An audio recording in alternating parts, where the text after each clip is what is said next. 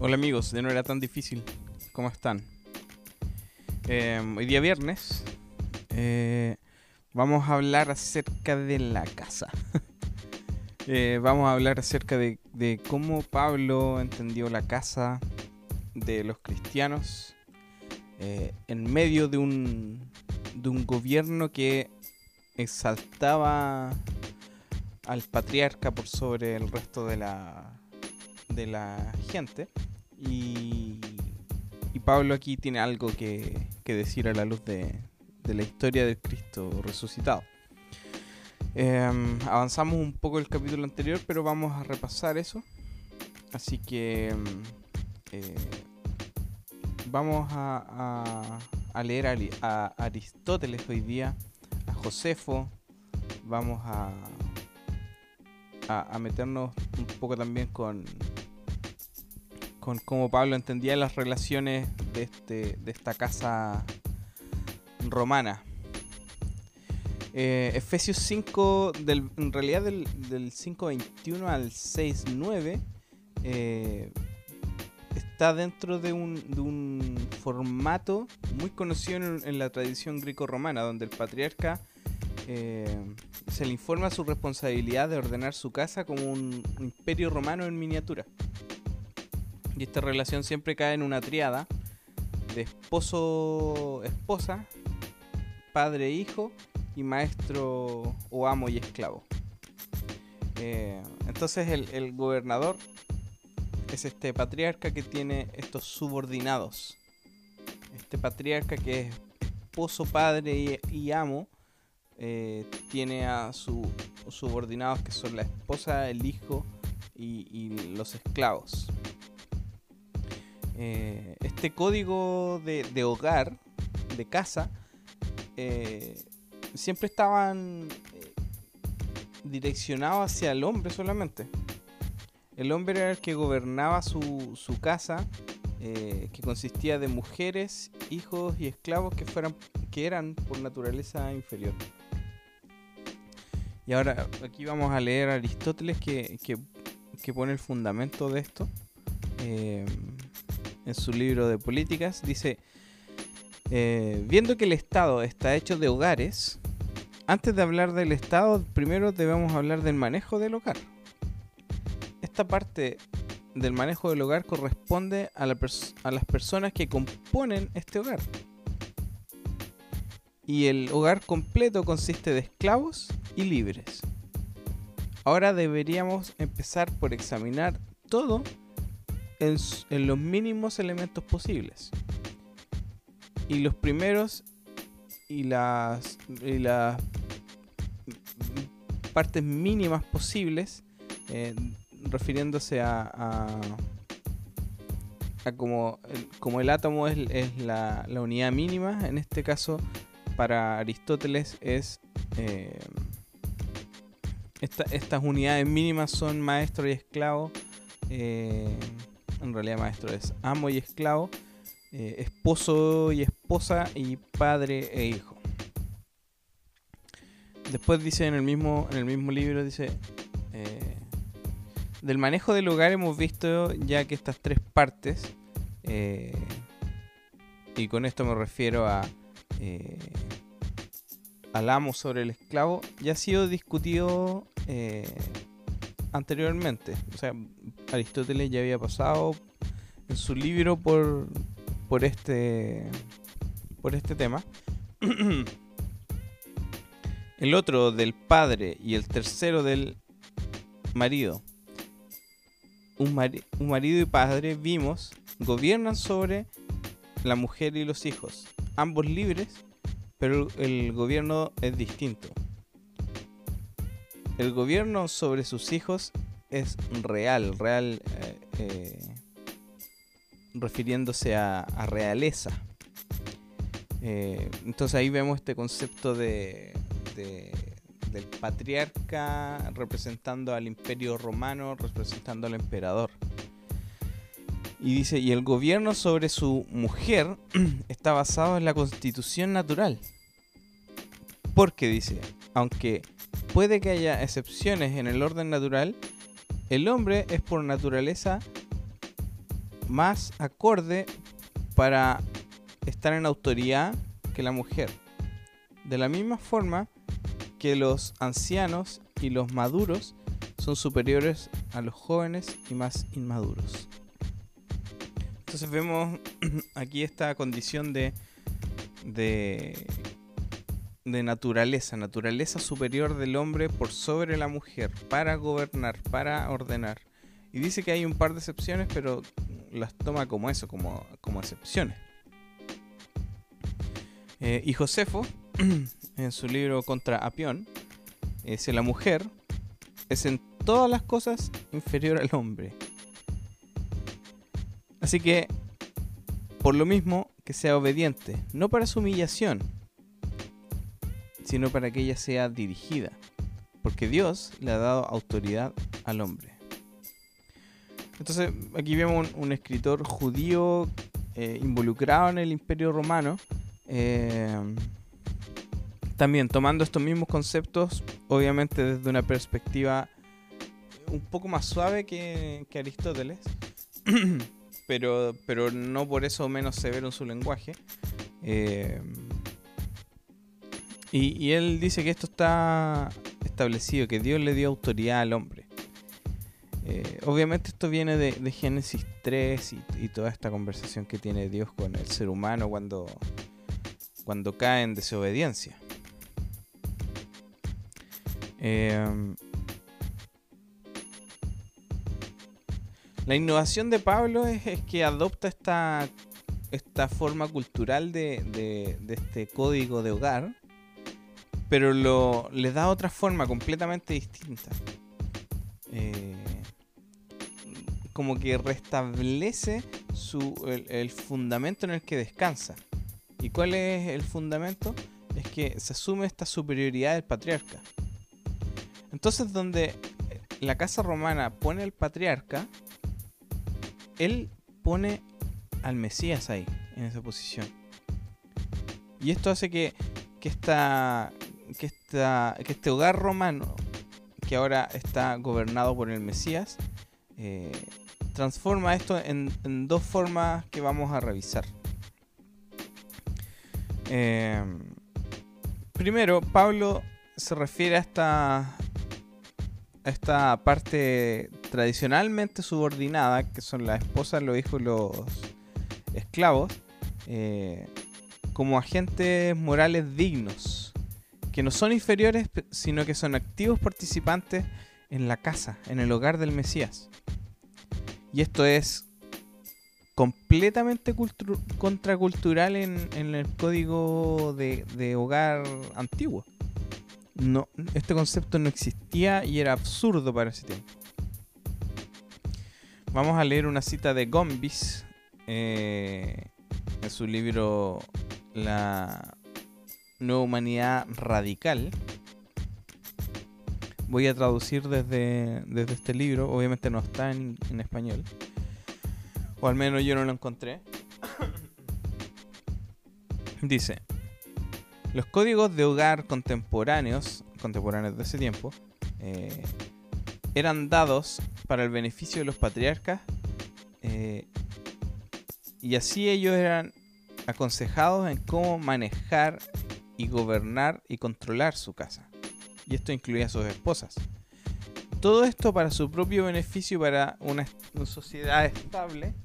Eh, en contraste con esto, Pablo eh, se dirige a las mujeres directamente, exhortándolas a participar completamente y voluntariosamente en la nueva humanidad. Eh, anteriormente, en, la vida de, de las mujeres en este tiempo, no, tenían participación, no tenían eh, voz ni voto fuera de lo que le llegase a dar el marido, pero Aquí Pablo está haciendo esto completamente distinto. Está diciendo que tienen una participación activa. Él revierte la noción contemporánea que el orden de la casa debería ser eh, para el beneficio del patriarca o para aquellos que están en el poder. Cuando él pone en paralelo esto de ser cabeza eh, en la relación del marido con su esposa, de la misma forma que Cristo está en relación con la iglesia. El ser cabeza de Cristo está caracterizado por que Él provee salvación para la iglesia. De esta forma está eh, estar buscando que se repita esta, esta actitud de Cristo de entregarse a sí mismo hasta la muerte por la salvación de la iglesia. Este es el tipo de, ser cabeza que Pablo tiene en mente. Eh, en la cual eh, en realidad no, no, no es para cual, sino que es para que aquellos que están en posiciones subordinadas en la nueva humanidad no, no existan para el confort de aquellos que están en, el, en la cabeza, en el tope. Más bien, aquellos que tienen autoridad y poder deben usarlo para el bien, para protección y para nutrir a aquellos subordinados a ellos. Y está, está lo, lo radical de, de este concepto, porque saca el hedonismo, saca la idea de que eh, yo puedo beneficiarme de la gente, eh, saca el utilitarismo, que si bien eh, el utilitarismo se empieza a conocer después como, forma de relacionarse entre humanos y, el utilitarismo, algunos lo atribuyen primero al marqués de Sade. Eh, ya había aquí un, un atisbo de utilitarismo un poco más relacionado hacia el hedonismo también.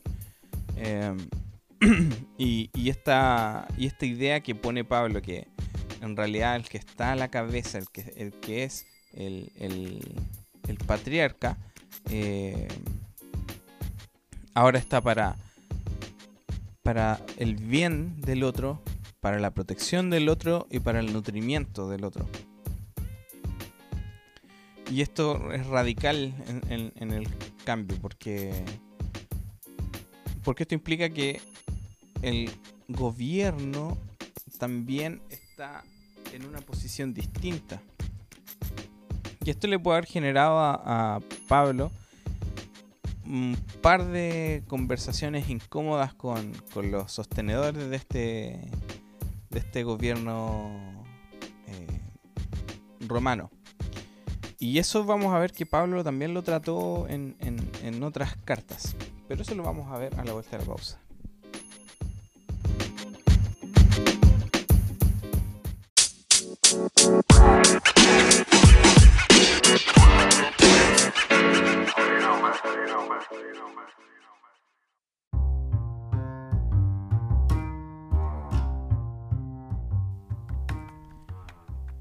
Eh, Pablo, mm, como Pablo se refiere al patriarca en estos tres roles, es una, una disminución radical de su autoridad masculina inherente.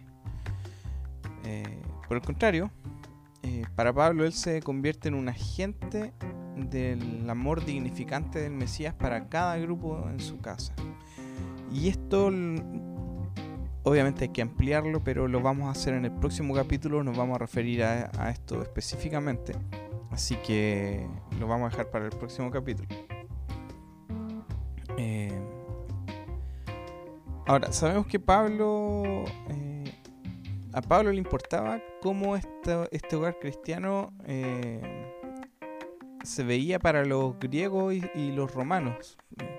Para Pablo era importante cómo sus vecinos percibían a, estos a esta gente que, era parte de esta casa cristiana y cómo ellos se desenvolvían. Y, y, el, y este comportamiento distinto, él sabía que podía dañar la reputación del movimiento entero. Por ende, Pablo pone unas, unas cláusulas que si bien no son de apoyo, por ejemplo, a la esclavitud, eh, él lo hace para que desde fuera no se vea como un movimiento que está eh, tratando de eliminar el, orden social.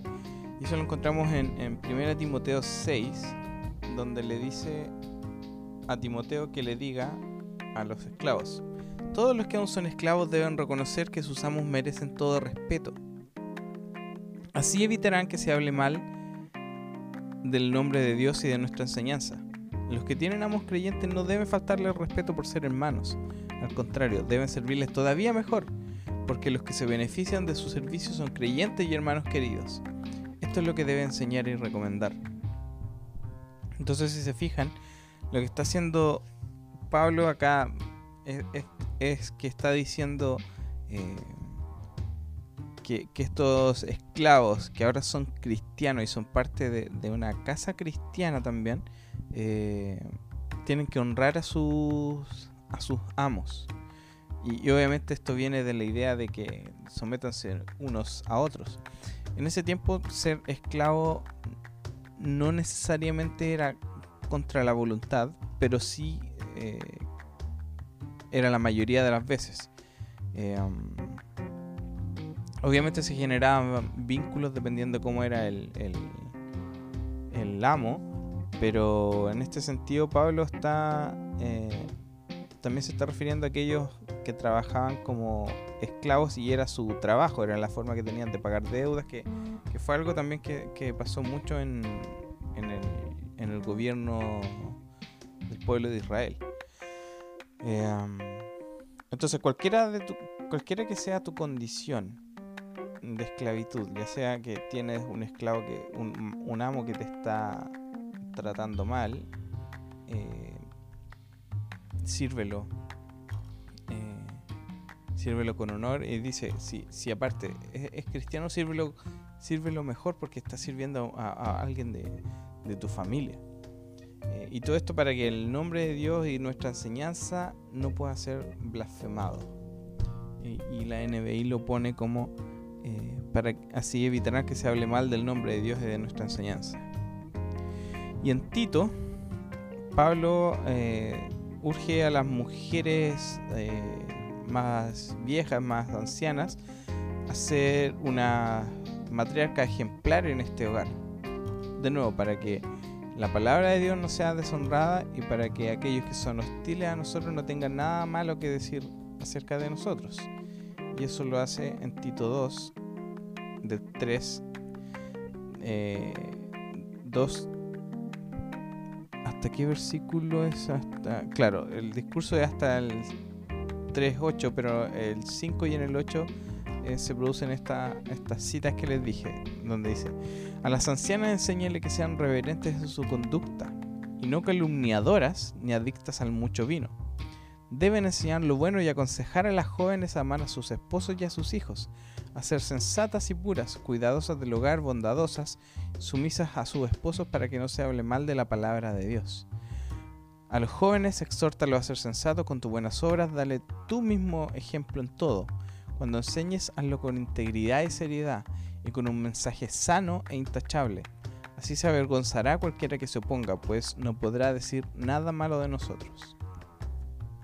Entonces aquí Pablo de nuevo se está refiriendo a, a, que no quiere que haya una, una idea de subversión en, en, los hogares cristianos, sino que él quiere que esto sea un ejemplo y que la gente que lo vea no pueda decir nada malo porque básicamente no, no es nada malo lo que se está enseñando. Pero como era contracultura puede haberse sentido eh, eh, como algo subversivo. Eh, y ahora vamos a leer una frase de Andrew Lincoln, eh, de su comentario bíblico acerca de Efesios. Eh, y es una, frase muy larga, pero, pero que encierra muy bien todo este concepto. El recordatorio de los links entre la discusión del hogar y la discusión del Estado en el mundo greco-romano, donde el hogar era visto como la fundación del Estado, es extremadamente significante para la interpretación del cristianismo de la iglesia antigua, de la iglesia primitiva, eh, en cuanto a, los códigos de hogar. Revela que el, propio el, manejo debido de un hogar era algo generalmente tratado como un tema de un tema social y político crucial eh, y que cualquier eh, cualquier upsetting, eh, cualquier... Mm, tengo la palabra disturbio en la mente, pero... Eh, pero cualquier revolución de este, de este orden jerárquico tradicional en la casa sería considerado una posible amenaza eh, para la sociedad entera. En la cultura greco-romana, las esposas, los hijos y los esclavos eh, se esperaba que aceptaran la religión de la, del, que estaba a la cabeza como hombre y, esto era se usaba un concepto conocido como el pater familias, que es, simple la traducción, pater, padre, familias, familia. Eh, por ende, los grupos religiosos que atraían a las mujeres y a los esclavos eran particularmente vistos como subversivos potencialmente eh, de esta estabilidad social. Los escritores en la sociedad greco-romana eh, individualizaron al culto de Dionisio, de Isis, que atraían a, mujeres devotas, y entre estos también incluyeron al judaísmo, ya que los esclavos judíos rechazaban la adoración de sus amos romanos eh, a otros dioses. Y por ende ellos mismos no adoraban estos dioses. A medida que el cristianismo se fue eh, esparciendo en el mundo romano y la mujer y los esclavos se convertían a esta nueva religión, también fue sujeto de, de suspicacia y críticas.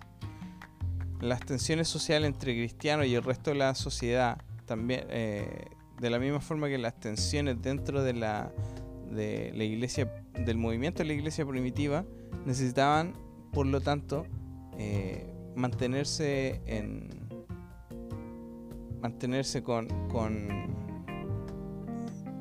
mantenerse a cuenta eh, con este con este código de nuevas casas. Probablemente hayan habido factores externos para que necesitaban responder a las acusaciones de, gente externa eh, y también de, para mantener los estándares en línea con las nociones comunes de, propiedad, tanto como, como acusaciones internas, la, necesidad de responder a estas demandas entusiastas por libertad de parte de los creyentes que, llevaban a los cristianos a a tener este nuevo código de hogar. Eh, nos encontramos entonces y, obviamente lo vamos a ver más adelante que este, este concepto de libertad trajo eh, trajo todo un un nuevo concepto de, de relación entre los los los amos con los esclavos y, tenemos la historia de, Filemón, que Onésimo se escapa de su, de su casa y Onésimo ahora se vuelve cristiano y, vuelve a, relacionarse con, con, con Filemón. Y, encontramos que, se produce esta relación tan eh, extraña para esos tiempos nosotros no vivimos en tiempos de esclavitud, al menos, al menos eh, públicamente. Yo sé que algunos sostienen que hay esclavitud en, distintas cosas que están pasando eh, y, puede ser cierto.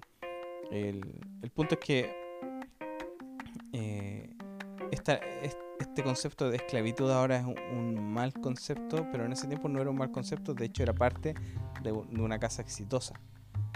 entonces eh, tenemos que entender todo ese tipo de cosas para que, para que podamos entender que esta casa, este hogar cristiano, eh, era revolucionario porque los, los que estaban sirviendo trataban bien a sus amos, sus amos los trataban bien a ellos, se amaban mutuamente, se cuidaban, eh, compartían la mesa y el pan en este estas cenas que, organizaban para sus reuniones y, claramente es una de las primeras cosas que el cristianismo vino a, revolucionar este concepto de, libertad que para nosotros es tan importante, pero porque tenemos también em, esta idea de, revolución francesa en nuestra mente eh, y que nos, lleva a pensar en esto. Entonces tenemos un montón de ideas que son externas a nosotros, pero que en este tiempo fueron cruciales pero también nos llevan a, pensar en cómo, cómo gobernamos nuestra casa, cómo vivimos también las relaciones que, por distintas razones pueden terminar, terminar siendo jerárquicas en, nuestra, en nuestro entorno.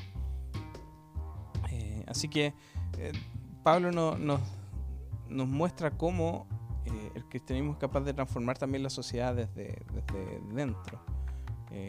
no necesitamos ser agentes externos, sino que dentro de esta misma sociedad podemos eh, empezar a mostrar un camino distinto y eso es demostrar la sabiduría de, Cristo a través de la iglesia y de la gente y las casas que componen esta iglesia. Eso por hoy, nos encontramos la próxima semana, vamos a hablar de consejería matrimonial, porque vamos a empezar a hablar de esto de, que las mujeres se sometan voluntariamente a sus maridos, que es la, que es la cabeza, eh, y vamos a ver qué se refiere con eso. Y eso lo haremos el próximo martes. Hasta entonces nos encontramos y recuerden que, tengo eh, disponibles las clases eh, de Génesis 1 y de Introducción a la Biblia Hebrea, Introducción al Antiguo Testamento en realidad. y eso lo pueden encontrar en mi Instagram personal, ice1405. Así que cualquier duda ahí me escriben o escriben aquí mismo a Net Podcast también, yo les voy a contestar. Eso, nos escuchamos el martes. Chao.